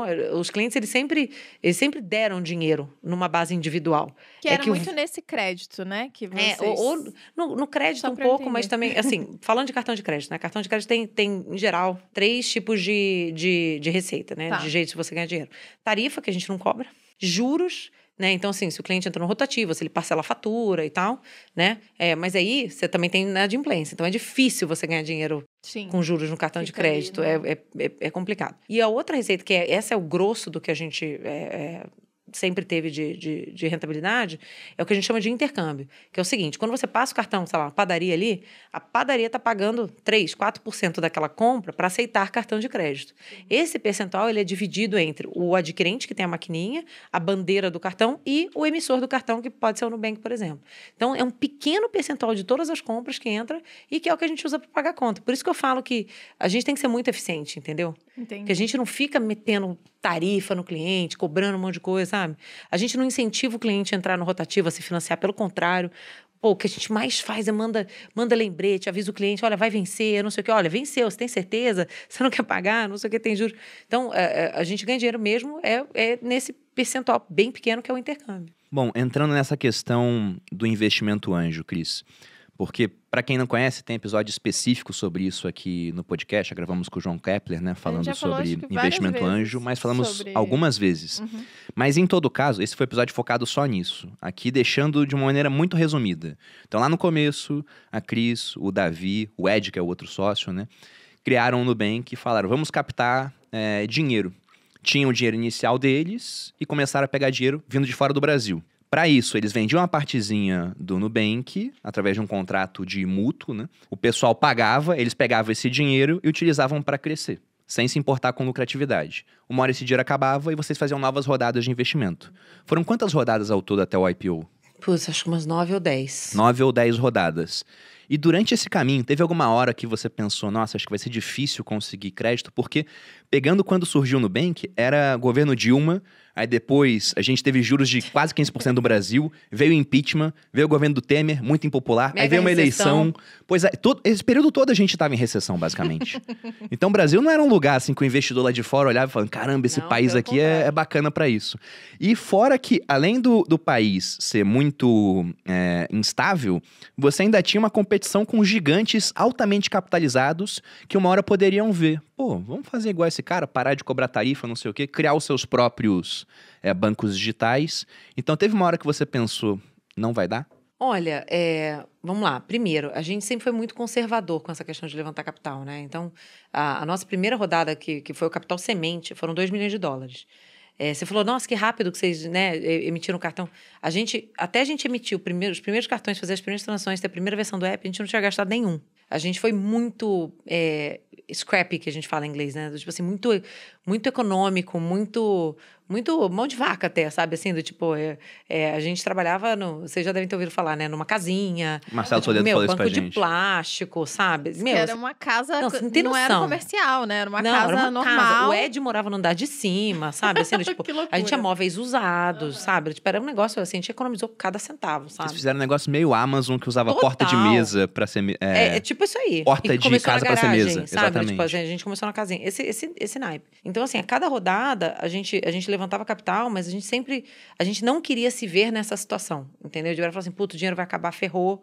Agora a gente tem que fazer o que for, sabe? Assim, a gente, a gente não queria se, se colocar na posição de, de, de, de ter que fazer o que fosse preciso, né? É, e, de fato, o ambiente foi muito terrível, né? É, é muito engraçado porque, em paralelo, depois da crise de 2008 nos Estados Unidos, cara, os Estados Unidos entrou num, num, num, num boom econômico maravilhoso, uhum. né? Então, assim, é, é, lá tava tudo bombando, as startups de lá, todas, né? Do, tipo, é, indo subindo, super bem, e bolsa subindo. Aqui. E aqui a gente se ferrando, né? E, e, é muito engraçado que os investidores, de vez em quando, olharam e falaram assim: não, poxa, mas, é, cara, tem um risco macroeconômico, Brasil, não sei o quê. Eu falava, bicho, é outro dia nos trópicos, cara. Tipo, todo dia que é assim. Isso aqui, isso aqui é, o, é, é, é, o basic case. Do, tipo assim, é a vida. A gente brinca, é, até no IPO, de vez em quando surgiu essa conversa, a gente falava assim, gente, a gente está aqui imaginando. Porque assim, as startups americanas, os investidores começaram a ficar um pouco sérios e falaram assim, pô, tá tudo muito bom, tá tudo muito bem, mas é a hora que, que a, o jogo virar, né? Porque é cíclico também, né? Lá também tem recessão. E a gente falava assim, cara, a gente fica imaginando o dia que tiver bem, né? Tipo... Quando acabar a recessão, né? A gente fala assim, algum dia. A gente dia é começou no jogo virado. A gente começou na merda. A gente só viu merda desde que a gente começou, né? A gente nunca teve um vento a favor, né? Isso, isso por um lado, é óbvio que faz algumas coisas mais difíceis. Por outro, quando o investidor olha e fala assim, meu, com tudo isso que aconteceu, os caras estão aqui entendeu? É, com uma taxa de inadimplência muito mais baixa que a média do mercado, crescendo desse jeito, sabe? Tipo assim, com todos esses indicadores aqui é, é, do, do, negócio super bons. Pô, eles devem ser bons que, que eles estão fazendo, sabe? Então, eu acho que pra gente foi uma história disso, que a cada rodada a gente, a gente não, não tava assim, olha, acabou o dinheiro, vamos lá passar o chapéu, ver se alguém ajuda a gente. Pelo contrário, a cada rodada a gente tinha muito mais para mostrar do que a gente já tinha construído, apesar de todas as condições difíceis. E isso atraiu os investidores, entendeu? Eles olhavam, assim, eh, tem investidores que acabaram entrando em algumas rodadas mais pro final que se arrependem profundamente de não ter entrado no começo. O Warren né? Buffett, por exemplo? Ele não, porque o, o perfil dele é, é, é, assim, a Berkshire Hathaway, eles são investidores de empresas abertas, né? É, mas tem outros fundos Eles que... foram até uma exceção no caso dele, A né? gente foi uma exceção, exatamente. Pra eles quem não investiram logo sabe- antes do IPO e no IPO. O Warren Caramba. Buffett, que é um dos investidores mais bem-sucedidos do mundo, né? tem a sociedade com o Charlie Munger, e ele opera lá a Berkshire Hathaway, que investe em diferentes empresas pelo mundo, tem uma participação muito Poucas grande em empresas. Apple. Sim, são poucas empresas no final, ele É. concentra bem até a carteira dele. E ele entrou pouco antes da IPO, numa rodada de captação que o Nubank fez. E entrou no IPO também. Entrou no IPO também? No IPO também. Então ele Que não se massa. desfez no IPO, ele comprou mais no IPO. É assim, e aí a gente vê, você tá falando da história das críticas, né? A gente vê às vezes alguns vídeos, as pessoas falam, nossa, porque bem que absurdo, não sei o quê, porque não vale. Pela... Aí eu viro e falo assim, é, cara, você é o gênio, o espertão. Você sabe, o Warren Buffett não sabe, Não, né? não. Do tipo assim, todos os nossos investidores profissionais e tal. Por isso você tá aí bilionário, né? Do tipo assim, fazendo esse vídeo aqui na internet criticando isso, né, colega? Mas é mesmo, né? O cara tá sozinho, tá sozinho em casa. Tá ele o teclado dele, a câmera, e o Ele, ele olha só as notícias que Aham. todo mundo tem Todo acesso. Mundo lê. E aí ele chega a uma conclusão diferente da do Ah, Warren Buffett. Pois é, só ele, que, ele que é o gênio né, do mercado. Tem, tem esse ponto. Você tem uma validação muito forte Porra. por conta dessa âncora desses investidores de peso. Sim. Mas quando que veio a decisão de fazer o o IPO? Porque vocês poderiam ter prosseguido nesse ciclo de captação. Por que, que vocês falaram, tá na hora agora? Você pensou, tô grávida, esse é o momento. Vamos aproveitar. Foi Pelo isso, foi isso. Deus. Não, é assim, é, é uma excelente pergunta essa. E, e é engraçado que tem muita gente é, que acompanha de perto esse mercado que fala que hoje, cada vez mais, os mercados privados né, de, de levantar capital estão tão aquecidos e tem tanto dinheiro que o incentivo para as empresas abrirem capital Sim. é muito menor hoje em Uhum. dia. E a gente viu isso. E né? dá trabalho fazer, né? Porra, dá trabalho pra caramba ser uma empresa aberta, né? Do tipo, Uhum. você precisa dar muito mais satisfação pro mercado, você precisa abrir muito mais informação, até pros seus próprios concorrentes e tal. Então, de fato, é algo que a gente ponderou muito, né? Mas assim, vamos dar um passo para trás. Toda empresa, quando nasce, ela, ela- eu acho que tem, tem muita gente que fala isso. Eu acho que o Flávio Augusto, né, é, é, fala bastante. Assim, a empresa nasceu para ser vendida, né? De alguma maneira, ela vai ser vendida. Vendida, vai quebrar ou vai ser herdada, que ele fala, basicamente. E assim, a gente não queria vender para alguém, né? Ah, assim, isso não era uma alternativa, né? Falar assim, ah, tá bom, aqui, ó, banco XPTO, compra aqui, o Nubank. Isso, isso nunca... Isso nunca foi cogitado. Então, assim, pra gente, mais cedo ou mais tarde, a gente tinha que ir abrir capital. Uhum. Entendeu? A gente sabia que esse dia ia chegar Sim. né? A discussão era quando, né? E aí, quando a gente olha, tem um misto de fatores, né? Tem desde uma questão é, do perfil de investidores, que quanto mais maduro a empresa é, é, vai se tornando, você tem um perfil de investidores diferente. Você citou Warren Buffett, né? Que acabou entrando até um pouco antes do IPO.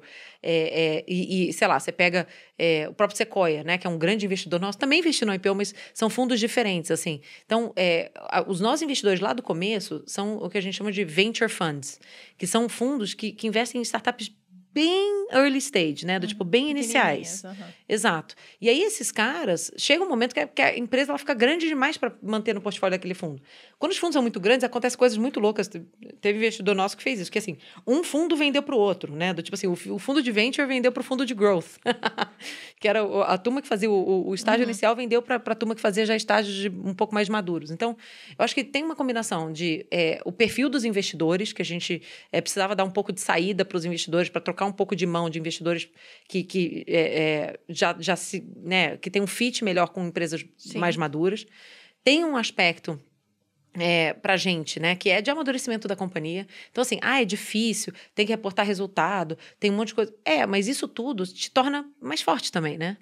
É, então, assim, a gente, como uma instituição financeira, é, tem muita coisa que, mesmo antes da abertura de capital, que a gente já, do ponto de vista de, cara, auditoria interna, controle interno, compliance, não sei o que, não, não, que a gente já tinha, né? É, então, assim, para a gente, até para dar mais transparência, confiança para os reguladores nos diversos mercados que a gente coloca, a gente ser uma empresa aberta acaba ajudando, né? E o terceiro e principal ponto, esse foi o principal, é, é que a gente olhou muito para o IPO como um grande evento de marketing, né? E foi. E foi. Bom, foi desenhado para isso, né? é, mas a ideia é que é, é, um momento que a empresa ganha muita visibilidade, né? E que os consumidores também... Todo mundo falava de vocês. E os consumidores passam a olhar para a gente também de uma outra maneira, porque eles sabem que que está na bolsa, que tem informação aberta, que tem que está todo mundo olhando, entendeu? Então é, é, é, um, é um passo de maturidade, assim, sabe? É, é, é como, sei lá, você se formar no colegial e entrar na faculdade, sabe assim? Então é, um, é algo que em algum momento a gente falou, cara, vamos. É, dá trabalho. A gente também avaliou que, cara, chega uma hora que você tem que também tirar o band-aid e ir, entendeu? Porque se você ficar arrastando esse processo também, é um troço que movimenta muito a empresa, é muita gente dentro da empresa que precisa trabalhar para fazer um troço desse acontecer. Ainda mais do jeito que a gente fez, né? Dois IPOs, um lá, um aqui, enfim, um programa de sócios tudo que a gente junto, fez, né? tudo junto, foi, foi muito complexo. Mas para a gente valeu a pena. A gente sentiu que, que o timing era, por causa de todos esses fatores, fazia sentido. Pensando na Bolsa Nacional, na B3, vocês conseguiram, do dia para a noite, trazer quantos novos CPFs para a Bolsa? Cara, os números agora da, da recentes, eu acho que é coisa de 700, 800 mil novos CPFs para para bolsa, para B3. Isso de pessoas que compraram no IPO, que viraram nossos investidores, né, que botaram dinheiro no bolso. Agora, fora isso, tem o programa, né, que a gente fez, vocês devem ter ouvido falar, que é o No Sócios, que a gente deu ações, né, que a gente deu BDRs para os clientes. Nesse programa foram 7 milhões e meio de pessoas. Lembrando que a B3 tem 3 milhões de CPFs, né? É, tinha, Nem todos ativos. Era uhum. 4 milhões que eles divulgavam ali. Então, esse pessoal que ganhou o BDR do Nubank é mais gente do que tem de cliente na B3 hoje. Mais que o dobro. Só que essa turma, assim, é, a B3. aí aquelas coisas, né? Tipo, a gente trabalhou bastante com a B3 para esse programa, mas eles tinham até limitações da quantidade de CPFs que eles conseguiam. Então, não estavam assim, prontos para isso. Não estavam né? prontos para isso, e ainda não estão, né? Então, o que a gente fez foi: a gente fez uma estrutura de lock-up, é, que as pessoas vão. É, é, durante, durante um ano, 12 né? meses, a gente vai ter a custódia desse, desse, desse BDR, né, dessa ação. E aí, depois de 12 meses, a pessoa vai falar assim: tá bom, é, agora me dá a ação, então, ah, então vende para mim, eu, vou, eu quero dinheiro, né? E aí, durante esse um ano, a gente vai fazer um programa, já está começando, é, de, de educação financeira orientada a investimentos, entendeu? Para quando a pessoa puder movimentar esse, esse, essa ação, ela, ela tá mais preparada para tomar Sim. essa decisão, né? É, até porque eu lembro quando vocês lançaram isso, eu, eu pensei, caramba, genial do ponto de vista do marketing. Porque vocês compraram a Easy Invest, virou a Nu Invest. Uhum. Eu pensei, eles vão conseguir alguns milhões de clientes para a corretora deles. E gastando o que para isso? O valor de um BDR, pô. É. Então, pensando no CAC, no custo de aquisição de cliente, enquanto tem empresa que gasta 100, 200, 300, 400, vocês iam gastar muito pouco para o cara virar cliente da corretora. Genial. Só que eu pensei também naquele cara que nem sabe o que é o mercado de capitais, de repente ele ganha um BDR, seria ser até obrigado a declarar imposto de renda no outro ano, depois vocês falaram que não. Porque eu pensei, imagina só, sete, acho que nem a Receita Federal ia estar pronta para isso. se todo mundo fosse declarar. Ah, eles nunca tiveram, né? Porque se a gente for ver aqui no Brasil, o, o Enem, por exemplo, todo Enem dá pau no site. Porque é muita gente acessando. Sim. O programa da Receita, não. Ele fica sólido como uma rocha. Nunca dá problema. Uma coisa que funciona. Pois é, é fun funciona. Não, é, é, o elogio que, que tem que ser feito. Nunca dá pau. Só que de repente, imagina mais 7 milhões de pessoas tendo que fazer declaração. Aí talvez aquilo sobrecarregasse. Mas não é agora, vai ser depois. E, e, e se a pessoa mantiver o BDR, né? Porque se ela vender, Sim. ela não precisa declarar também. Entendi. Então, é, assim, muita água vai passar embaixo da ponte, né? Vamos ver o que, que o programa vai trazer. É, mas, na prática, é, a gente também pensou nisso, óbvio, né? A gente não, enfim. não lançamos o negócio e aí, vamos ver. A gente pensou Não, não foi, não foi o Bruno Perini sozinho. é, é, se o Nubank... mas e o imposto de renda? Exatamente, né? né? Imagina a é. diretoria do Nubank, várias cabeças brilhantes lá. E eu tô pensando aqui, não, o Nubank não pensou isso. Estão doidos. Não, mas, mas na prática, assim, a gente, a gente encontrou alternativas. Tem essa questão também que, enfim, no limite, se a pessoa vender, ela não, ela não precisa declarar. É, mas o que a gente viu na prática também, olha que engraçado. Uh, a gente estava preparado para distribuir muito mais BDRs, né? Muito, assim, a gente queria, é, óbvio que é um custo para a gente, mas a gente queria, né? A gente tinha muito apetite. É, e 7 milhões e meio é gente pra caramba, é tá? Muita é muita gente. Mas o que a gente viu é que foi muito concentrado em pessoas que tinham já conhecimento de, assim, muito mais conhecimento, mais renda. Então, assim, aquela anedota da, da, da pessoa que não tem a menor noção, sabe, assim, do tipo que não, assim, foi, foram muito poucos, entendeu? A imensa maioria desses BDRs foram, de fato, para pessoas que tinham um, um, mínimo entendimento, sabe, um mínimo patamar de renda. Não era para só para galera que não tinha nem que declarar imposto de renda, agora vai ter que declarar, entendeu? Tipo, foi o oposto, na verdade. É, o que mostrou pra gente que, na verdade, a, barre a grande barreira de aceitação do BDR, que, cara, gente, é dinheiro de graça, né? É, era justamente o entendimento. Da uhum. das pessoas, Sim. entendeu? É, porque pra que, a pessoa ia aceitar isso se ela nem sabe o que é, é. ou se ela não vê valor naquilo, né? É, muita, muitas pessoas não entendiam. É, e tinha um pouco daquela coisa assim de, de ah, é bom demais pra ser verdade, sabe assim, onde que tá a pegadinha, entendeu? Bom, já falamos bastante da história do Nubank, que que aconteceu até agora, mas e os passos futuros? Porque vocês estão focando numa expansão internacional, como você falou no começo do podcast, inicialmente por Colômbia e México. E antes do IPO também, o Nubank que muito tempo, que durante muito tempo abriu mão de lucratividade para crescer, ele registrou lucro. Vocês vão passar agora a pensar mais na parte do lucro, mesmo pensando em expansão internacional? Como é que vocês vão equilibrar isso? Então, acho que a filosofia não muda, é aquilo que eu estava falando para vocês. Assim, a gente continua muito orientado para o longo prazo. É, se a gente tiver lucro, é uma consequência de a gente ter mais clientes né, que já estão numa fase madura, é, versus clientes que estão no começo do relacionamento com a gente, que a gente já está investindo né, na, na, na, curva de rentabilidade. Então, assim, nada muda sobre esse aspecto, zero, zero. Agora, tendo dito isso, também vale falar um pouco sobre filosofia, que é o seguinte: eu falo para as pessoas que a gente está no negócio de fazer menos coisas, mas fazê-las mais bem feitas. Né? Então, a gente falou aqui bastante sobre como o começo foi cartão de crédito. A gente, sei lá, durante quatro, quase cinco anos, a gente só fez cartão. Sim né? E assim, não tem um juízo de valor aqui, não estou falando o que é melhor ou o que é pior, mas assim, tem muita startup, começa, lança produto, lança outro, expande para um, dois, três, cinco, dez países, não sei o que, sai correndo e depois a gente vê e tal. Não, não, não é o nosso jogo entendeu? A gente falei para vocês aqui da importância da marca, né, do quanto a gente valoriza isso, do quanto a gente valoriza a experiência do cliente. Então assim, a última coisa que a gente quer é tentar fazer um monte de coisa ao mesmo tempo e comprometer a experiência que o cliente tem, né, nas coisas que a gente já tem. Então, assim, a gente fez cartão durante 4, 5 anos até a gente achar que a gente merecia o direito de fazer um segundo produto, que foi a conta, né?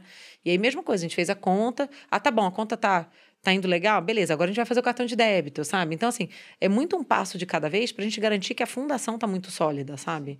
É, e quando a gente olha é, agora, pô, tem coisa para caramba no nosso prato.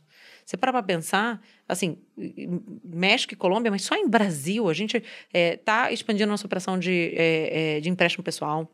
Mesmo em cartão, que é o nosso produto mais antigo tem muita coisa para fazer. A gente não tem cartão adicional ainda no, no cartão, a gente não tem é, a possibilidade de atender é, menores de idade, que é um negócio que as pessoas pedem muito, né? É, na conta tem muita coisa para fazer. Tem outros produtos, a gente entrou em seguros há pouco tempo, investimentos, a gente, você falou da No Invest, mas a gente não está com a integração toda pronta, tem muita, muita oportunidade ali ainda para perseguir. Então, assim, a gente não quer sair fazendo mais coisa antes de garantir que as coisas que a gente se propôs a fazer estão indo bem, entendeu? Uhum. É, então, quando a gente pensa em futuro, assim, o foco é, é, muito nessas oportunidades que a gente já tem. Claro que, enfim, né, é, eu, eu uso muito aquele meme do pink do cérebro, né? No limite, a gente, né, tentar dominar, dominar o mundo. O mundo. Mas, é, quando a gente fala desse ano, ano que vem, tem muita coisa no prato, sabe? A gente, a gente lançou no, no fim do ano passado um marketplace, né, do tipo a aba de shopping no nosso app também, é, que é um negócio legal que os clientes pediam muito. Então, assim, passo cada vez, sabe? Bacana. E saindo um pouco agora dessa parte do Nubank em si, porque durante todo esse processo, você tem duas filhas gêmeas e tá grávida não, agora. Não, gêmeas não. Não, é que a Alice é gêmea do Nubank. Do Ela Nubank. Nasceu... Ah, tá. Então eu entendi errado. Não tá perdido. tô, tô meio perdido. Nas Mas você tem, aqui, você tá tem perdido. duas filhas e agora tá indo para a terceira. Indo para a terceira. E, e, como é que foi isso? Representou uma dificuldade durante todo esse processo? Como é que você lidou em, em gerir uma das maiores empresas do Brasil hoje e, ao mesmo tempo, ter duas filhas e mais uma vindo.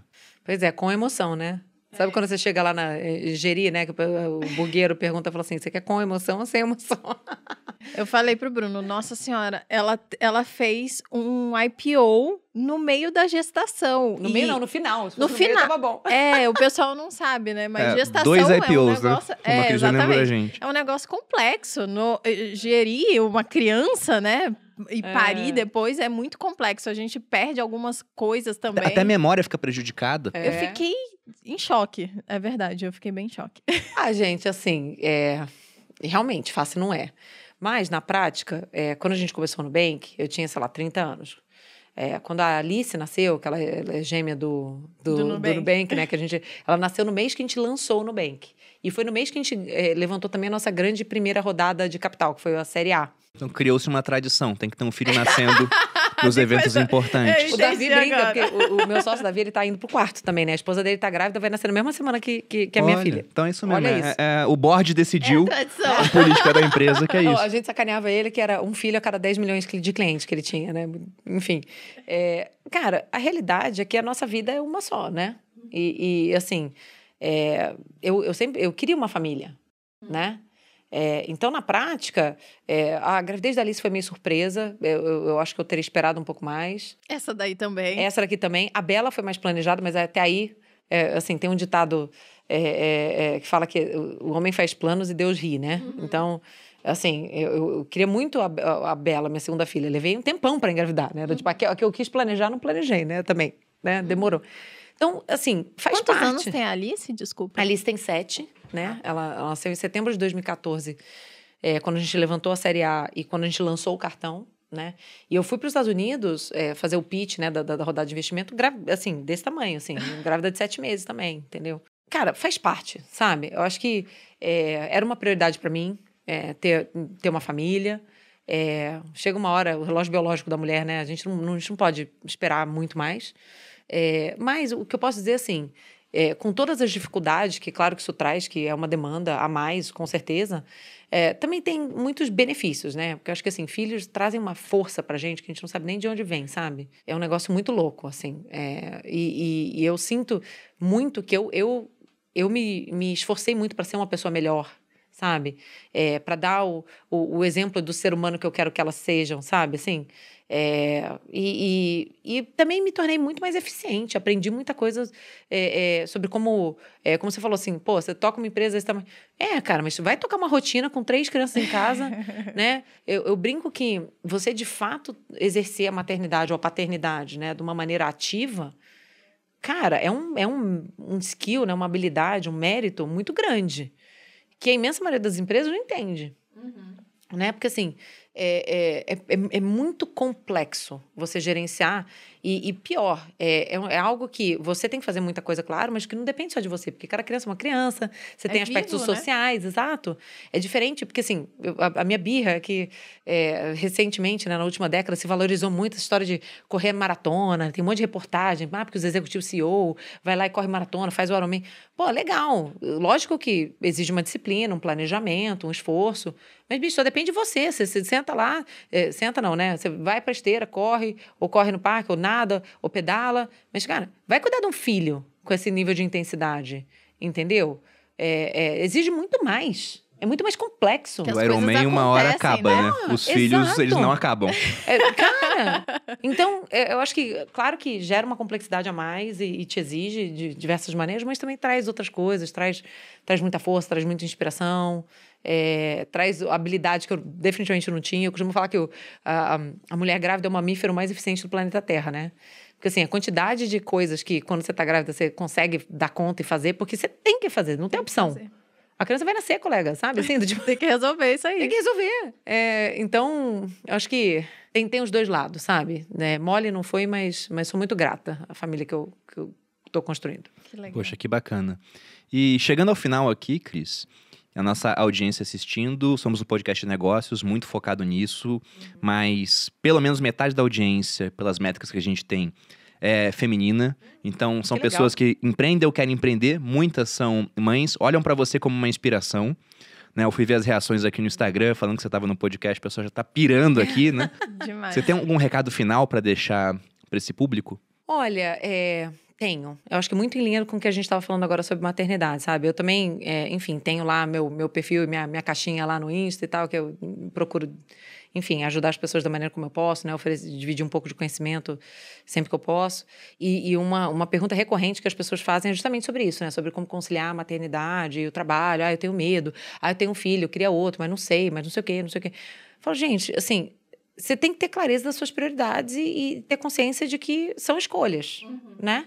Na vida. Tudo, cada escolha é uma renúncia. Então, é, é, assim, um, um milagre, o um mundo perfeito, a hora perfeita, sabe, para você ter filho, não existe. Esquece. É, é, existem horas péssimas, né? Eu sempre falo. Assim, seu casamento tá em crise, tá quase se separando, né? Do tipo não. assim, cara, você, seu marido desempregado, não tem um puto, aí realmente não é o. eu- Acho melhor concordo, não, né? concordo que não é o ideal. Mas assim, se você ficar esperando o, o, o momento ideal para ser mãe, a vida vai passar, sabe? É, e é engraçado que isso, eu acho que se relaciona também com outro ponto que eu, que eu falo muitas vezes, que é até sobre é, felicidade, sabe? As pessoas, é, lógico que é, vida é difícil, né? Eu acho que o, o Jordan Peterson tem uma, uma frase, né, que ele fala que life is suffering, já viu? Né? Do tipo, a vida é, é sofrida, é sofrimento, assim, óbvio que, enfim, somos todos aqui privilegiados, mas cada um tem um desafio. Todo mundo que está em volta de você está passando por alguma coisa muito, muito treta que você nem sabe, Total. entendeu? Uhum. É, independente de condição financeira, social e tal. É, é, então a gente precisa exercitar o hábito de ser feliz apesar das coisas que estão acontecendo na nossa vida, sabe assim? Às às vezes as pessoas têm aquela mentalidade de assim, eu vou ser feliz a hora que eu for promovida, eu vou ser feliz a hora que eu abrir minha empresa, eu vou ser feliz a hora que a minha empresa der lucro, eu vou ser feliz a hora que a minha empresa crescer, eu vou ser ser feliz a hora nunca. que eu casar, a hora, eu vou ser feliz a hora que eu tiver minha filha. Tá sempre depois, né? É sempre na frente, cara. Aí você acorda, um dia a vida passou, entendeu?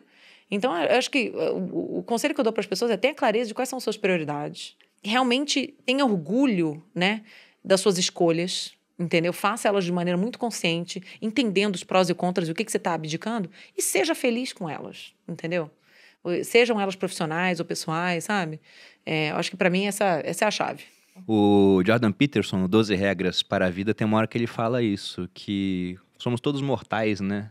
E o nosso quião de sofrimento uma hora vai chegar. E o Sêneca, que é um cara que eu cito muito aqui, filósofo romano, ele dizia que viver significa lutar. É isso aí. É isso, a, a vida é, É, luta. isso. Momento A cênico. vida é luta. É. Mas, Cris, muito obrigado pela presença. Como que o pessoal que está assistindo te acha em redes sociais? Arroba junqueira.cristina no Insta, é onde eu tô mais ativa. Eu tô no LinkedIn também, tem, tem bastante gente que me segue lá, é, mas acaba sendo uma rede que eh, a gente acaba dividindo mais, assim, conteúdo é, escrito, produzido, Sim. né? É, acho que a interação mais legal é no, no Insta mesmo. Eu já Então, devia até cantar no Instagram. Acontece. que massa. Há que massa. testemunhas. Não, mas, mas olha que ferramenta incrível que é a rede social, né? Você vai, entra no Instagram da Cris, ela abre uma caixinha e você pode ter uma resposta da pessoa que está à frente da empresa, de uma das mais valiosas do Brasil, talvez a mais valiosa agora em valor de mercado, é, e da maior instituição financeira da América Latina, pô. Então é, é maravilhoso. Sinistro. É quase como eu mandar uma pergunta pro, sei lá, o Bill Gates e ele me responder. É, as pessoas pedem muito, ai, você, você não pode tomar um café, ai, eu queria tanto uma mentoria, você não pode, é, é, você tem cinco minutos, não sei o quê. E, cara, de verdade eu não tenho, assim, porque são Tem. milha- milhões de pessoas, não, Verdade, assim, não, não rola. tem. E, e a maneira que eu encontrei de dividir um pouco de conhecimento, de ajudar as pessoas foi essa, sabe? Tipo, eu invisto algum- algumas boas horas, né, toda semana para isso. Então, Muito é, legal. é- é muito legal. E eu, eu tenho um feedback muito positivo, assim, das pessoas que falam, poxa, é, segui tuas dicas aqui, né, é, vi teus destaques e consegui o meu emprego do sonho, sabe? Tipo, pô, consegui ser promovida, ou a minha empresa faturou mais, não sei o quê. A gente fica muito feliz, né, de ter Não, a, a tecnologia para mim é demais por conta disso. Antes de rede social, pegando aquela ideia de que nós somos a média das pessoas com quem a gente mais convive, você estava restrito a conviver com as pessoas que fisicamente estão próximas de você. Hoje, com rede social, você pode conviver, nem que seja, né, 10, 15 minutos por dia, com a Cris utilizando rede social, com outras pessoas que você admira, que estão Sim. distantes fisicamente, mas podem estar próximas virtualmente. Ou é às muito vezes bacana. uma hora, uma hora e meia, duas horas, né? Num Sentado podcast. numa Num mesa podcast num podcast com a gente. Verdade. Então é muito mais tempo, inclusive. Verdade. E você, amor, como é que as pessoas te acham? Vocês podem me achar no arroba Maluperini, não para cobrar filhos, porque eles estão no plano, né? Eu tô ouvindo a Cris falar ali, eu já tô vendo o pessoal no chat. Ah, mas a Malu ainda não engravidou. Calma, gente. Eu tenho 31 anos. A Cris teve o primeiro dela com 30, ela falou Com aqui. 30 e- quase 32. Olha aí, ó. Tô ainda no tempo, meus É. queridos. É. Então, arroba Maluperini, vocês podem me seguir lá, tem muita coisa boa. Também aqui no canal dos sócios, toda quinta-feira tem podcast meio-dia, geralmente ao vivo. Se não é ao vivo como esse daqui, a gente solta também meio-dia em estreia, geralmente a gente tá no chat. Ou você também pode ouvir nos, em todos os streamings né, de áudio, às seis, sete, que horas é? Seis da manhã. Seis da manhã. Já é. Eu nunca lembro, eu nunca consigo. Mas seis da manhã pra você já fazer o seu cardio do dia. É isso. E vocês me acham no Instagram, Bruno Underline Perini, no canal do YouTube Você é Mais Rico, vídeos segundas e quartas, e aqui no podcast Os Sócios, toda quinta. Espero que tenham gostado. Ó, vou, vou fechar só com mais um conselho que ninguém pediu, mas eu vou dar. Você falou assim, Vai, pô, vai, pô, Não, vai me cobrar. Manda bala, por vai me cobrar filho? Cara, eu tenho uma, uma política que é o seguinte, cara. Quem quer é, dar opinião na sua vida, tem que, tem que pagar algum boleto seu, É, entendeu? vai pagar as fraldas. Ih, mas então tem, tem alguns milhares de pessoas que Não. podem dar opinião nessa vida. Olha, você quer dar o opinião? Então toma aqui um boleto. Tá é certo. um boleto, uma opinião igual a um boleto. Mas é uma Mas tá política certo, é boa. isso, né? É um novo produto. Vou, vou lançar meus boletos aí pra vocês pagarem. Viver de opiniões, a gente lança depois. Prazer, gente. Cris, Obrigada pelo Muito obrigado. Adorei, Espero que seja Valeu. a primeira vez de várias que você vem aqui. Tomara. Sempre E convidada. espero que tenham gostado também, pessoal. Deixe seu comentário, um grande abraço e até a próxima. Beijos.